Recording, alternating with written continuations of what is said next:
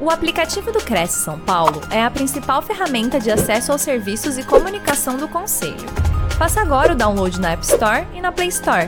E siga nossas redes sociais no Facebook e Instagram. Olá, boa noite a todos. Sejam bem-vindos a mais uma live promovida pelo Conselho Regional de Corretores de Imóveis do Estado de São Paulo. Trazemos diariamente conteúdos atuais de grande relevância no mercado profissional Baixe nosso aplicativo no, do Cresce São Paulo no seu smartphone. Acompanhe nossa programação diária pela TV Cresce, Facebook e YouTube. Deixe seus recados, façam suas perguntas, tirem suas dúvidas, interajam conosco. Esta noite será ministrada a palestra sobre vantagens de uma sociedade em conta de participação para a sua empresa. Quem vai ministrar essa palestra é o ilustre professor especialista na área, o Dr. Daniel Buchatsky. Oi, Daniel, tudo bem? Boa noite. Oi, doutora Flávia, tudo bem? Boa noite. Tudo jóia. Tudo bem. É, ele é mestre e doutor em Direito Comercial pela PUC São Paulo, professor de Direito Empresarial na pós-graduação da, da PUC também, né? Da PUC, da PUC, é. Professor de Mediação e Arbitragem na Universidade Municipal de São Caetano, é professor convidado na Escola Superior de Advocacia, no Instituto Brasileiro Governança Corporativa e na Escola Paulista de Direito fundador do Instituto de Direito Empresarial e Negócios e sócio da Buchatsky Advogados. Essa noite ele vai nos explicar melhor como uma sociedade de conta de participação pode ser utilizada em benefício da sua empresa. A legislação brasileira põe à disposição dos empreendedores uma série de tipos societários, diferentes para que possam escolher aquele que mais seja compatível com a necessidade de seu negócio. E a sociedade de conta de participação é uma dessas possibilidades. E a live de hoje abordará a utilização da sociedade em conta de participação nos empreendimentos imobiliários, destacando as suas vantagens e os cuidados a serem tomados pelos sócios. Agora passo a palavra para o doutor Daniel, tudo bem? Muito obrigado, tá. doutora Flávia. Eu gostei dessa sua apresentação, você me deixou até com mais responsabilidade aqui. Ah. Né? Explicar a sociedade em conta de participação e mostrar as vantagens e também desvantagens dela. É. Hum, eu queria é. agradecer o convite do Cresce São Paulo, queria agradecer a organização esplêndida de todo mundo e agradecer a você por estar me recepcionando tão bem aqui e poder mediar essa live. Muito obrigado. Ah, eu que agradeço. Nós agradecemos todos, é uma honra ter essa noite com a gente. E eu acho que se eu puder é, começar a falar um pouquinho da sociedade em conta de participação, eu gostaria de dar um exemplo, porque a sociedade em conta de participação ela é, muito, ela é famigerada dentro do ambiente de negócios no Brasil. E eu vou explicar por quê. E vou explicar, e eu espero que vocês concordem, todos que estão ouvindo, a grande vantagem da sua utilização. Por que, que eu utilizo uma sociedade em conta de participação? Onde é que ela se encaixa num negócio imobiliário? A sociedade em conta de participação, ela é uma sociedade, e depois eu vou colocar isso com maior profundidade durante a apresentação, ela é uma sociedade despersonalizada. Ela não tem personalidade jurídica. Ela é uma sociedade que ela é chamada pela doutrina para os professores de direito empresarial como uma sociedade, como um contrato de investimento, não uma sociedade, um contrato de investimento. Então, para começar com o exemplo que eu prometi, eu quero investir na construção de um prédio. Eu não quero ser sócio da sociedade de propósito específico. Eu não quero ser também um incorporador, nem um construtor. Eu quero colocar um milhão de reais naquela, naquele empreendimento e depois que o sócio ostensivo, que vai ser o incorporador ou, e o construtor, venderem as unidades daquele prédio, eu quero receber uma distribuição de lucro. Então, tá aí um exemplo da sociedade em conta de participação. Eu sou um empreendedor, eu quero investir um milhão de reais, está aí o negócio do contrato de investimento. Eu não vou contratar engenheiros, arquitetos. Também não vou ser eu que vou contratar os corretores para venda dessas unidades. Eu vou investir um milhão de reais e vou receber a distribuição de lucros advinda daquele negócio, daquele empreendimento. Eu vou receber um percentual que eu vou, vou colocar no meu contrato de investimento, chamado sociedade em conta de participação. Um segundo exemplo, para ilustrar para todos depois poderem acompanhar a parte mais teórica dessa live. Eu tenho uma corretora de imóveis e eu quero ampliar essa corretora de imóveis. Eu preciso contratar mais corretores, eu preciso fazer mais propaganda, eu preciso de uma sede nova. Eu preciso melhorar meu sistema tecnológico. O que, que eu posso fazer? Arranjar um sócio. Mas às vezes eu não tenho um sócio que queira participar do negócio no dia a dia. Eu só tenho um sócio que queira colocar dinheiro. E novamente ele não quer participar do quadro societário, ele não quer ser meu sócio no dia a dia, ele não quer ser administrador, ele não quer arremassar, ele não quer pegar o dia a dia né, e trabalhar em cima daquela corretora. Mas ele quer os lucros advindos disso. Uma ideia para esse sócio é a celebração de uma sociedade em conta de participação, sociedade essa que ele sócio participante vai receber um lucro advindo da exploração da atividade econômica de corretagem e pelo investimento que ele fez. O grande detalhe que eu não sei, que eu deixei aqui para o clímax, para depois, para falar para vocês agora. Se o prédio não der lucro, ou se a minha corretora não der lucro com essa expansão que eu coloquei, que o sócio participante colocou o dinheiro, o sócio participante entrou no risco. Uma das dúvidas mais comuns que existem na sociedade em conta de participação é: ah, depois eu tenho que devolver o dinheiro para o sócio participante? Não. Você não precisa devolver o dinheiro para o sócio participante. Não é um mútuo, não um empréstimo. O sócio participante entra no risco do sócio ostensivo, do empreendimento desenvolvido pelo sócio ostensivo. E essa que é a grande mágica da sociedade em conta de participação. Se por um lado eu entro no risco, por outro lado eu recebo distribuição de lucro. Atualmente, inclusive, isento de imposto de renda. Né? as alterações que estavam em discussão no final do ano passado não passaram no Congresso, portanto, hoje a distribuição de lucro é isenta então, eu recebo o lucro advindo daquele prédio ou daquela corretora isento.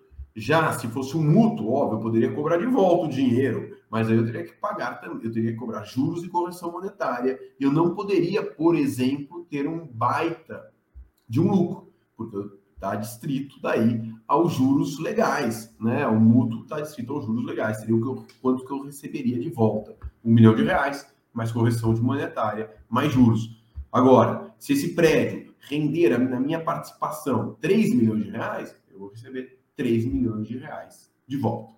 Tendo feito esses dois exemplos ilustrativos, eu vou passar aqui aos poucos essa minha apresentação para aprofundar a sociedade em conta de participação, tá? E como que a gente pode utilizá-la, tá? E a primeira coisa que eu gostaria de falar é que né, a sociedade em conta de participação, ela pode também ser utilizada em startups.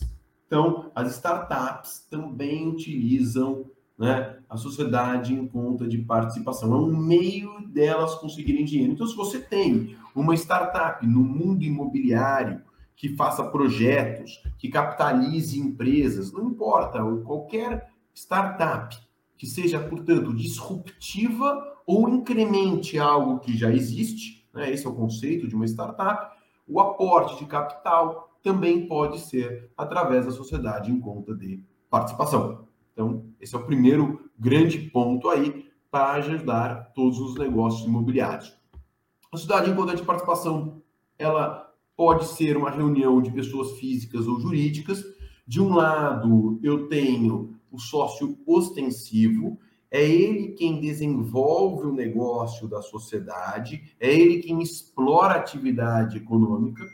E de outro lado, eu tenho o sócio participante. O sócio participante é aquele quem coloca dinheiro. Primeira pergunta que quando eu falo isso as pessoas me param, mas calma aí, o sócio ostensivo não coloca dinheiro? Lógico que coloca, né? Mas o sócio participante, ele se obriga pelo montante que ele está colocando na sociedade de conta de participação. Já o sócio ostensivo, ele se obriga por todo o empreendimento. Outro ponto é que a sociedade em conta de participação ela não é registrada nem no cartório de títulos e documentos, nem na junta comercial. Pessoal, frisando aqui, a sociedade em conta de participação ela é despersonalizada ela não é sujeita de direitos e obrigações.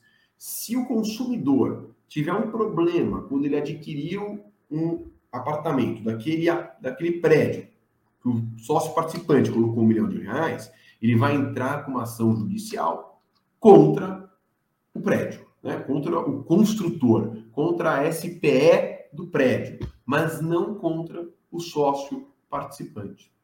E por que, que ele não vai entrar com o sócio participante?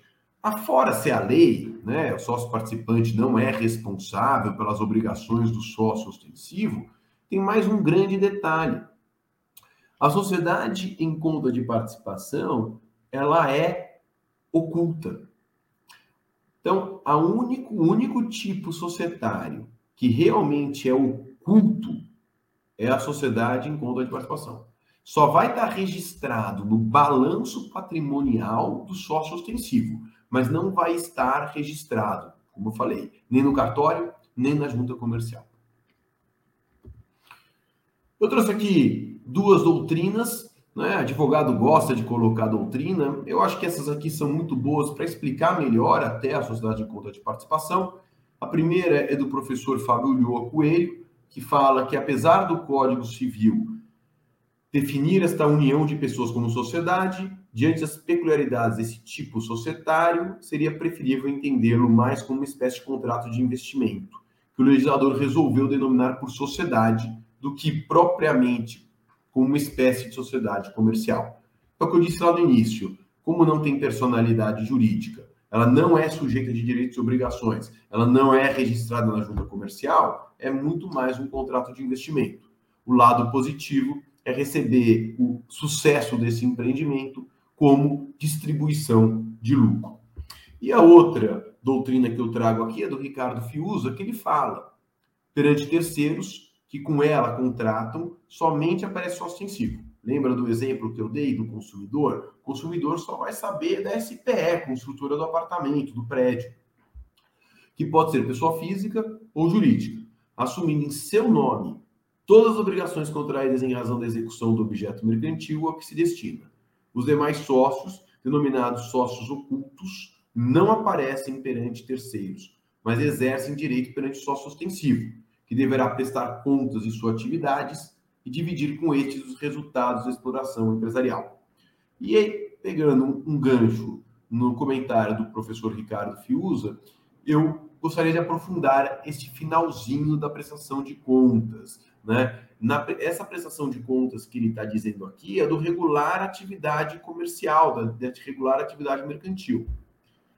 Alguém aqui colocaria um milhão de reais num empreendimento ou mil reais no empreendimento e não gostaria de saber o resultado desse negócio, não gostaria de saber se o prédio está sendo construído, se as licenças foram conseguidas, se os corretores foram contratados para vender os imóveis, né, os imóveis, os apartamentos, você colocaria dinheiro para, para aumentar a exploração de uma atividade econômica, por exemplo, de uma corretora de imóveis, e não gostaria de saber se foram contratados mais corretores, se foi comprada a nova sede, se houve um investimento em publicidade, e mais, né, pessoal, do que tudo isso que eu disse aqui, você não gostaria de saber quais são os lucros que vieram?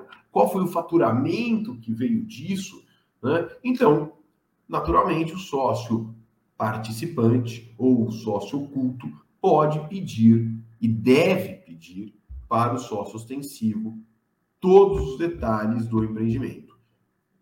O que o sócio ostensivo não pode fazer, sob pena de responder como o sócio ostensivo, então, o que o sócio participante não pode fazer, sob pena de, de responder igual ao sócio ostensivo, é participar da atividade. Se ele participar, ele vai responder igual ao sócio ostensivo. Ele não terá responsabilidade limitada. Quem define tudo isso que eu estou dizendo, a base legal, é o Código Civil.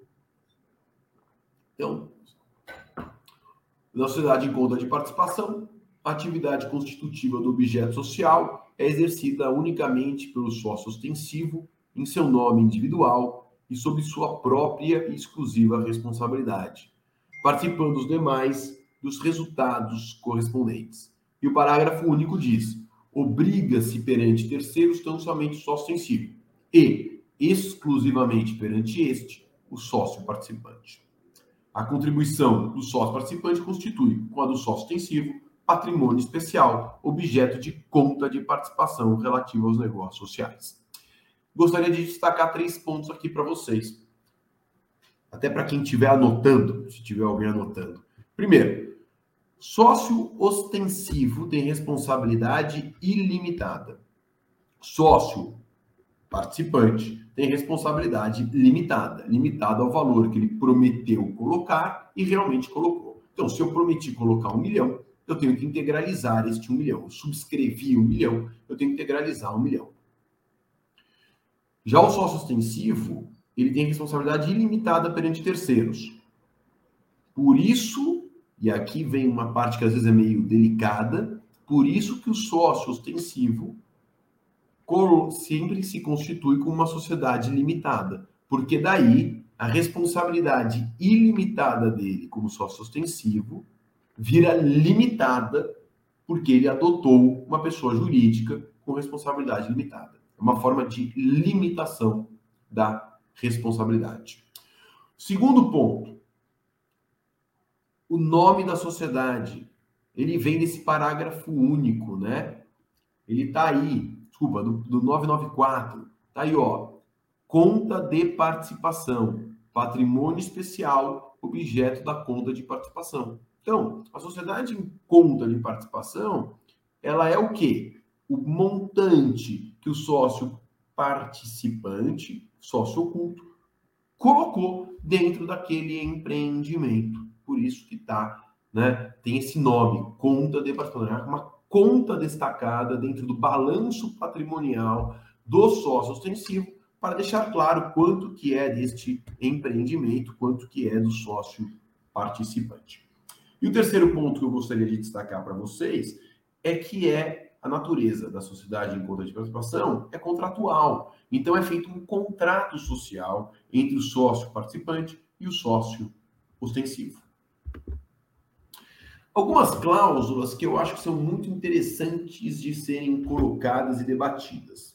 Tá? Então, primeiro, pode parecer óbvio, mas é o objeto da sociedade. Então, qual que é o objeto de uma sociedade em conta de participação? Ah, é o empreendimento tal. Então, é fazer um prédio. Aí você coloca lá a localização do prédio, a matrícula do prédio, esse é o objeto. Eu estou investindo um milhão de reais no empreendimento número tal. Segundo ponto, que eu acho que vale a pena colocar, a administração da sociedade deixar claro que é o sócio ostensivo quem irá administrar. Mas isso não significa que eu não possa ter umas assembleias para decidir o caminho do sócio ostensivo. Quer dizer, eu posso, como sócio participante, opinar. Eu não posso opinar para, não posso aparecer nos negócios para terceiros, mas eu posso opinar. Participação na sociedade. Quando for distribuído o lucro daquele prédio ou daquela imobiliária, quantos por cento eu tenho direito? 5%, 3%, 20%? Isso tem que ser negociado. Distribuição de resultados. de quanto em quanto tempo eu vou distribuir os resultados. Sempre que vender um apartamento, sempre que houver um resultado operacional positivo, qual que vai ser a metodologia? Qual que vai ser a regra? A possibilidade de aquisição de participação societária, ainda mais se eu estiver diante de uma startup. Olha, eu estou investindo um milhão, eu sou sócio participante, mas eu tenho o direito de converter esse meu um milhão, que corresponde a 5%, em participação societária na sócio ostensiva, ou seja, eu entraria no quadro societário da sócio ostensiva. Prazo, prazo indeterminado, prazo determinado, prazo até a venda da última unidade autônoma, prazo de indeterminado, porque eu coloquei aqui um milhão de reais nesse imobiliário, para o resto da vida, eu quero, estou dentro, né? Sou sócio junto.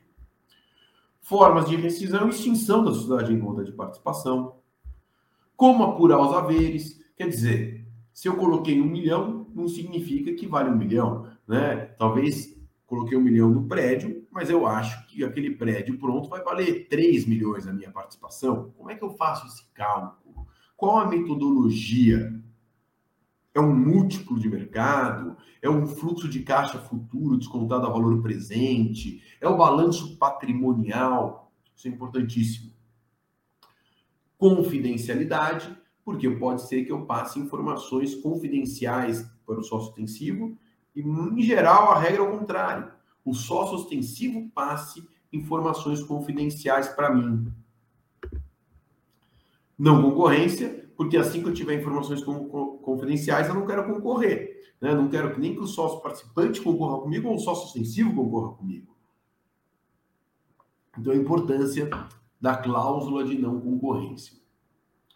Uma cláusula de compliance geral, anticorrupção, não trabalho infantil, não trabalho análogo à escravidão, todas essas cláusulas são importantes, até porque mesmo que você seja sócio participante, mesmo que a sociedade seja oculta, você não quer de alguma forma que o seu empreendimento seja maculado com né, questões não compliance.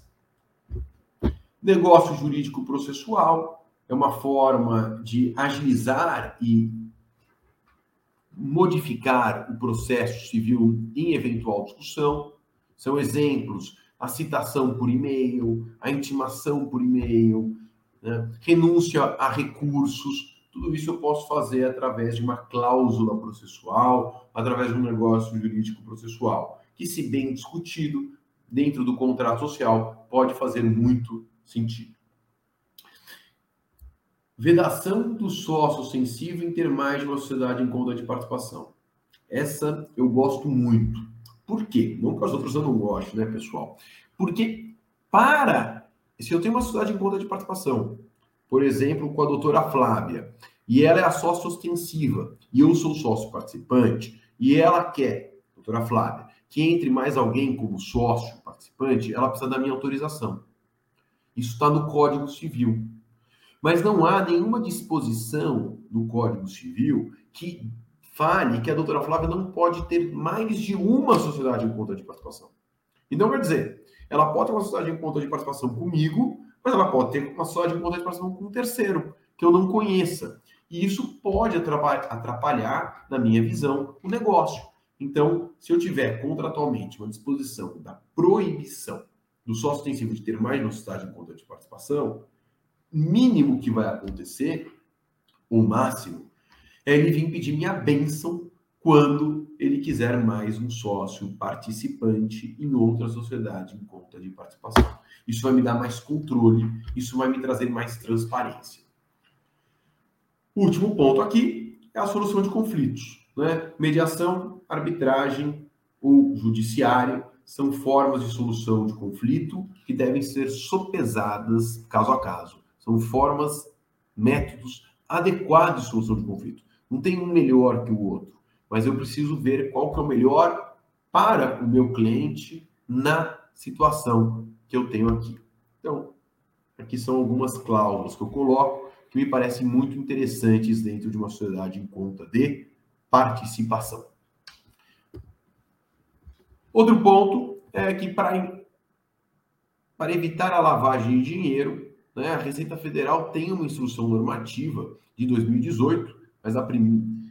A anterior era, salvo engano, de 82, dizendo que a sociedade em conta de participação precisa ter um CNPJ.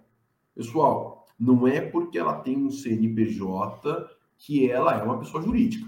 São institutos distintos. Mas o cadastro nacional como pessoa jurídica, né, um CNPJ, ele é necessário justamente para rastrear os valores colocados. O que acontecia antigamente, ou atualmente ainda? Eu tinha uma sociedade em conta de participação para a construção de uma casa. Não de um prédio, uma casa. Eu colocava o dinheiro, o sócio extensivo construía a casa, vendia a casa e me repassava, sem comunicar o fisco. Era uma forma de lavar dinheiro.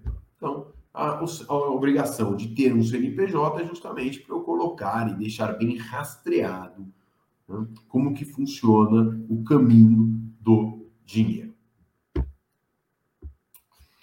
Aqui é um exemplo, uma, um desenhozinho para a gente tentar ilustrar melhor. Então vamos lá. Deixa eu pegar um exemplo real que me aconteceu. Tá? Eu tenho um cliente meu que está fazendo um projeto de hotelaria. Ele é, fez criou né, a marca, o projeto arquitetônico, fez o estudo de mercado, fez o projeto executivo, mas não será ele quem construirá o hotel e nem explorará a atividade econômica do hotel, hotelaria. Pergunto: como formatar juridicamente este caso? Uma primeira opção seria ele ser sócio lá do, do, da hotelaria, da empresa de hotelaria, e ele teria uma participação societária, receberia os lucros advindos disso, mas também teria os riscos dos clientes reclamando, dos empregados entrando com ação judicial. Ele não é do ramo de hotelaria, do dia a dia da hotelaria, ele simplesmente criou o conceito. Como então resolver isso? A ideia que a gente teve foi uma sociedade em conta de participação. Ele é o sócio participante, ele vai entregar esse know-how dele para a empresa de hotelaria. A empresa de hotelaria, por sua vez, vai explorar a atividade econômica, vai faturar, vai ter lucro, espera-se, e vai distribuir lucro para o sócio participante.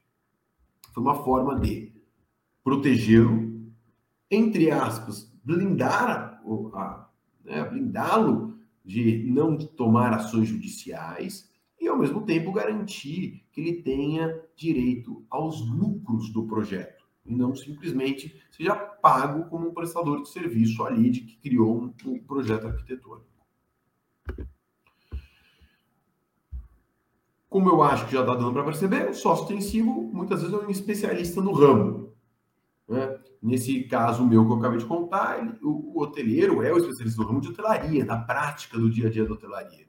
O investidor é o investidor que teve a ideia. Ele não vai só colocar o dinheiro, né? ele vai trazer também a ideia, o que não tem nenhuma proibição.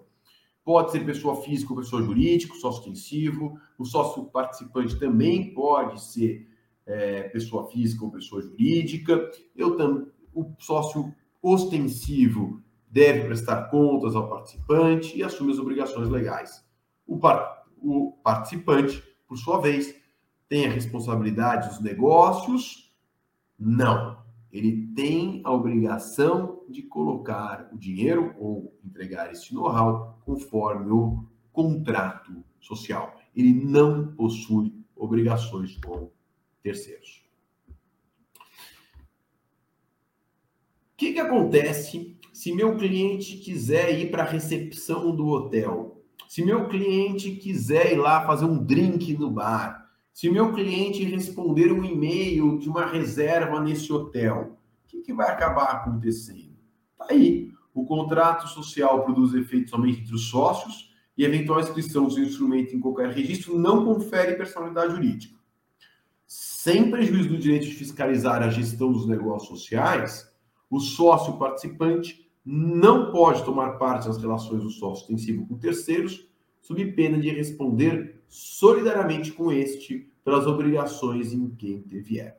Então, se o sócio participante, meu cliente, responder um e-mail de uma reserva de um hotel e fechar lá uma diária por 500 reais e der algum prejuízo para terceiros nessa operação, ele responde solidariamente com o sócio ostensivo pela obrigação que ele se obrigou. Portanto, é proibido o sócio participante aparecer para terceiros? Não, mas a responsabilidade, ele assume a responsabilidade desses atos ilimitadamente e solidariamente. Para vocês verem a importância das sociedades em conta de participação, eu trouxe aqui uma notícia da Forbes, está aqui escrito, né? Startup cria plataforma para que pessoas físicas possam investir em empreendimentos imobiliários. Para os usuários que se cadastrarem na Cotai, a promessa de que as cotas têm um preço médio entre 5 e 10 mil, além de uma rentabilidade que pode chegar a 40%. O contrato entre as duas pontas é firmado em estrutura de SCP. Então, pessoal, vejam que o meu exemplo lá inicial, do um milhão de reais, onde eu quero investir no empreendimento imobiliário, também pode ser feito com 5 ou 10 mil pela Cotai, que é uma startup. E como eu coloquei lá para vocês no início, as startups também podem receber capitalização através de sociedades em conta de participação. Está aí, né, é, como está atual esse tema das sociedades em conta de participação e a importância delas para o mercado. Outro dado que eu acho interessante trazer aqui para vocês é, é, o mapa de empresas, né? Então, eu, tem no Brasil 19 milhões 117 mil empresas ativas, 16 milhões de microempresas ativas. E temos 25.621 sociedades em conta de participação. 25.621 sociedades em conta de Essas, pessoal, são as registradas, né? Registradas, eu quero dizer, com o CNPJ, não registradas na junta comercial ou no cartório, que vocês já entenderam que lá não se registra sociedades em conta de participação. Então, temos 25 mil sociedades em conta de participação ativas e é um número razoavelmente grande. Grande. Está aí, né, para vocês verem a importância, mais uma vez, desse tipo societário. Como não poderia deixar de ser, a gente precisa também ver o que, a jurisprudência fala sobre a sociedade em conta de participação. Sabemos o que a lei fala, que eu já passei para vocês, está lá no Código Civil, Sabemos o que a doutrina diz, que eu trouxe a doutrina do professor Fábio Loi, do professor Ricardo Fiuza, e agora eu trago para vocês um pouquinho das decisões do Tribunal de Justiça aqui de São Paulo, a primeira jurisprudência que eu trago, do professor e desembargador Ricardo Negrão. E olha só que interessante, né? Sociedade em conta de participação. A assunção do risco do negócio pelo sócio participante não inclui aquele decorrente da prática de ato ilícito pelo sócio ostensivo contrato nulo, restando as partes ao status quo anterior, dever de restituição da quantia integral. Então, se o sócio participante for enganado pelo sócio ostensivo, óbvio que ele não está assumindo o risco né, do negócio. Aí ele foi enganado. E aí ele vai ter direito de pedir o dinheiro de volta. Acho sempre interessante essa decisão para mostrar para vocês, é uma decisão de 2019, né, uma apelação de 2019, é, como é atual esse tema e como é importante né, fazer um contrato lícito, senão é nulo. Outro caso aqui interessante, né, tá aqui que eu trago para vocês, esse aqui já é do STJ. Opa, desculpe, passou para para incidência excepcional do Código de Defesa do Consumidor aos contratos de sociedade em conta de participação, devem estar presentes dois requisitos a caracterização do sócio participante oculto como investidor ocasional vulnerável, ter sido a sociedade em conta de participação constituída utilizada como fim fraudulento, notadamente para afastar o CDC. E aí é dentro do mercado imobiliário. Então, se eu estou utilizando a sociedade em conta de participação para um contrato de compra e venda de um imóvel, não para ser investidor do imóvel, né? mas para comprar e vender um imóvel. E aí, então, eu, não, eu deveria, deveria estar dentro do contrato de compra e venda, e não dentro da sociedade em conta de participação. É o caso aqui concreto julgado pelo STJ. Nesse caso, portanto, pessoal, vai incidir o Código do Consumidor, vai ser mostrado que a sociedade em conta de participação foi utilizada como um meio fraudulento para burlar a compra do imóvel que deveria ter sido feita por um outro contrato.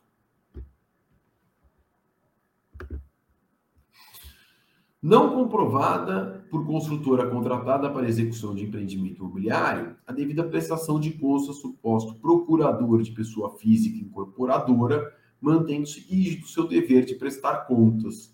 Então, aqui, né, mais uma vez a sociedade em conta de participação aparecendo na construção de um empreendimento imobiliário, e se o sócio ostensivo não prestar contas ao sócio participante por bem, ele terá que prestar por mal, é a jurisprudência aqui novamente aparecendo, mostrando que você pode ajuizar uma ação de exigir contas para o sócio participante para saber o que, que está acontecendo naquele, naquele empreendimento que você investiu dinheiro. Pessoal, como acho que deu para perceber, a sociedade em conta de participação é uma alternativa para viabilizar os negócios imobiliários. Eu posso utilizá-la para tanto na ponta do sócio ostensivo quanto na ponta do sócio participante. O que, que na minha visão, é possível que os corretores façam e quem participa dos negócios imobiliários e consegue fazer muitas vezes com que esses negócios imobiliários saiam são os corretores. É mostrar a viabilidade dela, mostrar como pode aproximar a ponta de um investidor que quer investir numa startup, quer investir na compra de um imóvel, na reforma de um imóvel, no retrofit, no, numa incorporação imobiliária, na construção. Tudo na, no aumento de uma imobiliária, né, no crescimento orgânico de uma imobiliária, no investimento imobiliário, ou seja, existem vários momentos que este contrato de investimento, chamado sociedade em conta de participação, pode ser utilizado com êxito.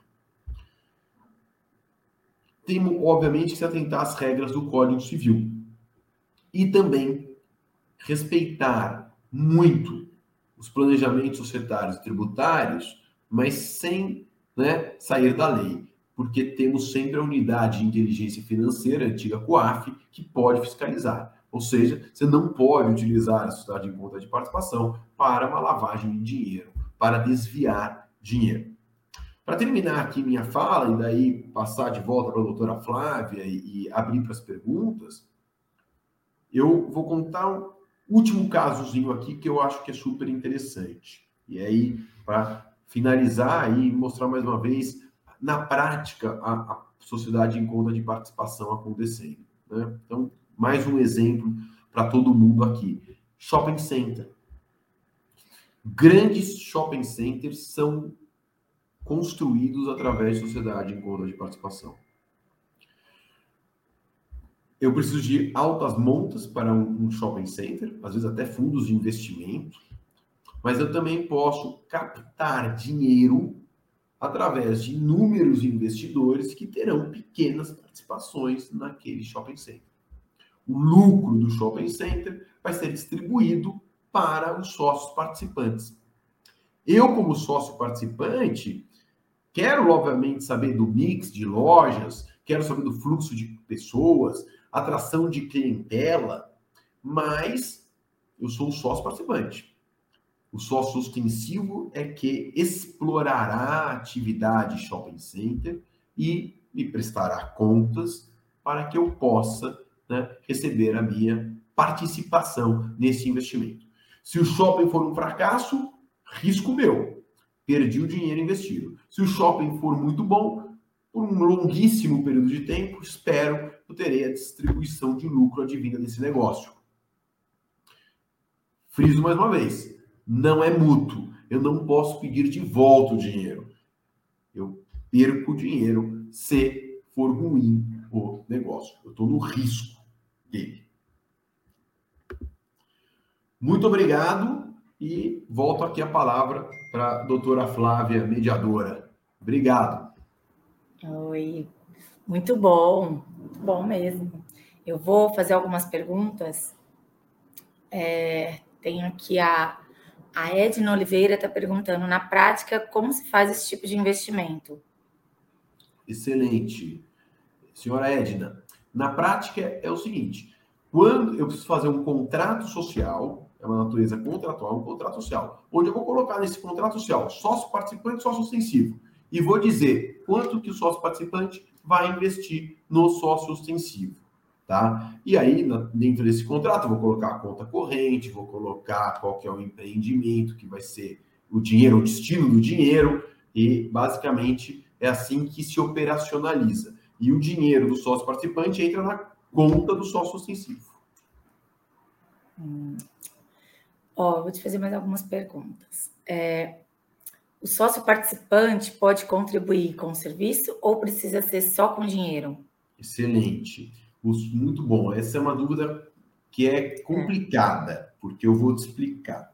Existiu uma, uma decisão que até foi muito interessante de cursinho. Né? Os professores do cursinho eram sócios participantes, o cursinho era sócio ostensivo, mas quem que dá aula no cursinho? Os professores. professores. Então eles apareciam lá. Eles estavam como sócios, eles eram sócios participantes, mas eles estavam diretamente no negócio. Então, qual que foi a contribuição que eles colocaram na, na sociedade ostensiva? Conhecimento. Então, é possível entrar com conhecimento? Sim. O que a gente faz em geral para operacionalizar isso, até para pegando o gancho na pergunta da senhora Edna, é: olha, o sócio participante colocar um real mais o know-how dele know-how de dar aula, know-how do projeto arquitetônico, know-how de, de como faz uma venda de um imóvel, e participando dessa forma. Hum. É, vou te fazer mais uma pergunta.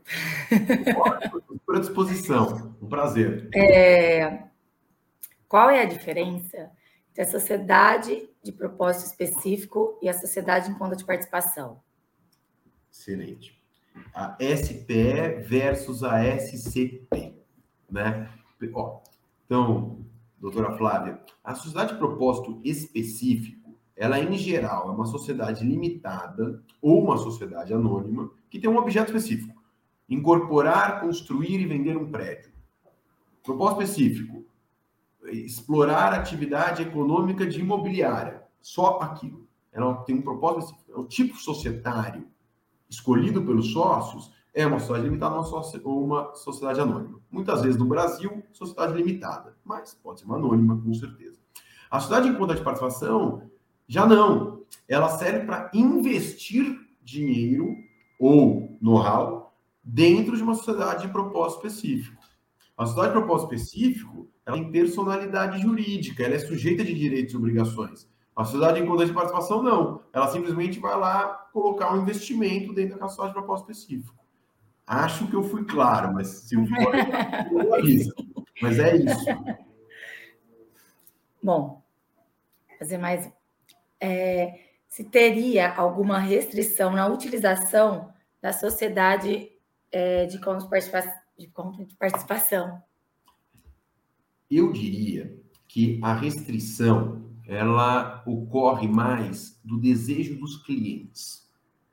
Então, assim, se o meu cliente ele quer participar ativamente do negócio, se ele quer fazer a reserva do hotel, que é o exemplo que eu dei, se ele quer ir lá falar com o empreiteiro, se ele quer falar com o pedreiro, se ele quer participar da venda do imóvel, se ele investiu, por exemplo, numa corretora de imóveis, ele não pode talvez ser só optar pela sociedade em conta de participação. Ele deveria optar por ser sócio mesmo de uma sociedade de propósito específico, uma sociedade limitada, do que for. Né? Seria melhor para ele.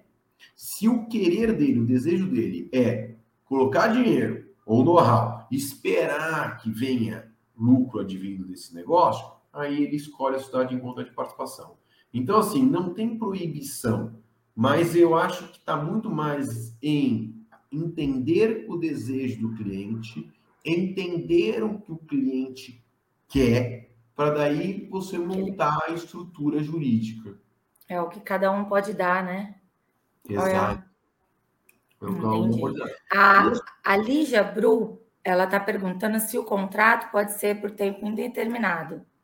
Muito bom. Um abraço para a Lígia Bru, que eu conheço bem, e obrigado pela pergunta. E sim, Lígia, é muito comum é, o contrato ser por tempo indeterminado. A gente monta dois tipos de contrato e eu vou te explicar qual é o racional, na verdade. Quando é, por exemplo, uma cidade de propósito específico para a construção de um prédio, o prazo é determinado. Né? Vendeu todos os apartamentos daquele prédio, terminou a cidade em conta de participação. Mas se é um negócio que não tem um fim, que eu consiga vislumbrar um fim, como, por exemplo, investir numa imobiliária, aí não, eu coloco por prazo indeterminado. A Benedita, a de Leite, corretora de imóveis, ela fez uma pergunta aqui que eu achei bem interessante também. É, o sócio pode desistir da sociedade? É, fala um pouquinho da rescisão, né? Porque ela não é não, é, não tem registro, né? não precisa de registro, mas é, como que fica a rescisão? Excelente, senhora Benedita. Vou, pode desistir. Senhora não é obrigada a ficar eternamente contratada com ninguém, né? Então é sempre possível a rescisão da sociedade em conta de participação. Pode ocorrer porque a senhora não quer mais, pode ocorrer por uma causa legal, por exemplo, houve a falência do sócio participante, aí não, né, não tenho mais aí a, a atividade, ou a falência do sócio ostensivo, imagina, não tenho mais sócio ostensivo, como é que eu faço? E a rescisão, ela vai gerar apuração de haveres, ela vai gerar saber quanto que vale aquela sociedade. E aí vale três pontos. Essa pergunta aí gera três caminhos. O primeiro, os, os haveres, ele podem ser negativos, então pode ser que eu rescinda e tenha que pagar. Né? A gente sempre acha que haver é ganhar, não, às vezes pode ser hum. pagar. Segundo, se houver a falência mesmo, falência do sócio ostensivo, falência do sócio ostensivo, eu vou ter que saber o que, que o administrador judicial vai querer fazer com aquela sociedade em conta de participação. Eu vou ficar à mercê dela. Não rescinde automaticamente.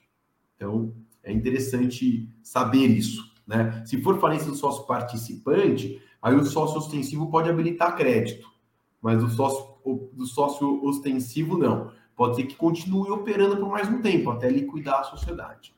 E o terceiro ponto é que o Código Civil ele fala em prestação de contas, né? Então tem um rito de prestação de contas para chegar nesses haveres. Mas tem muita jurisprudência, aí a gente tem que ver o caso concreto, que fala simplesmente fala de uma rescisão mesmo, do jeito que a gente estava falando antes, uma rescisão do contrato. Rescindo o contrato, apura os haveres e é isso aí. Então, pode desistir, mas eu dei uma aprofundada aí na resposta, que tinham várias variáveis muito interessantes. Muito bom. É. Isso mesmo. Bom, a Lígia Bru perguntou se essa sociedade elimina os riscos trabalhistas. Excelente. Elimina muito os riscos trabalhistas. Porque como eu sou sócio participante, quer dizer, só vou dar uma volta. Se você for, Lígia, sócia participante, elimina muitos riscos trabalhistas. Porque como a sociedade em conta de participação é oculta, os, os trabalhadores não saberão de você.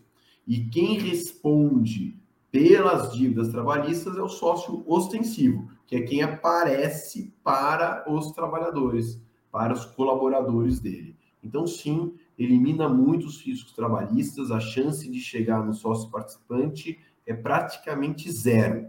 Tá? E mesmo se chegar, tem muita defesa, porque, de novo, não é para ele ser responsável. A responsabilidade dele é limitada. Limitada a quanto ele prometeu colocar e colocou, a não ser que ele não tenha colocado. Mas se ele colocou, não tem o risco. A Jats, Buchatsky está perguntando se ocorrer insatisfação do participante, ele poderá rescindir o contrato e receber o que investiu com os acréscimos contratados ou deverá propor ação de prestação de contas? Olha, o Jacques Buchato fez uma ótima pergunta, meu pai, né? Jacques, pai, muito boa pergunta. É.